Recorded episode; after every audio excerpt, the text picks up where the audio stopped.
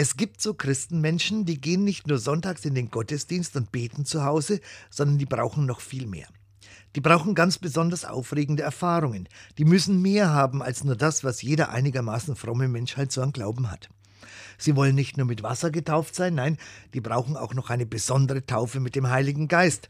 Und das soll sich dann darin erweisen, dass sie eben einfach die besseren Christen sind. Ich mag das nicht. Nicht, dass ich was dagegen hätte, dass Menschen ihren Glauben spüren und erleben wollen. Das will ich schon auch. Und in unserer Kirche gelingt mir das normalerweise tatsächlich selten. Auch halte ich wirklich viel vom Heiligen Geist und würde mir wünschen, dass er wirklich in unserer Welt und in der Kirche mehr durcheinander blasen würde. Aber was mich an der ganzen Sache ärgert, das ist der geistliche Hochmut. Jesus hat mal seinen Jüngern, als sie sich stritten, wer denn unter ihnen der Größte sei, gehörig den Kopf gewaschen. Wer der Größte sein will, hat er gesagt, der soll der Allergeringste sein und allen anderen dienen.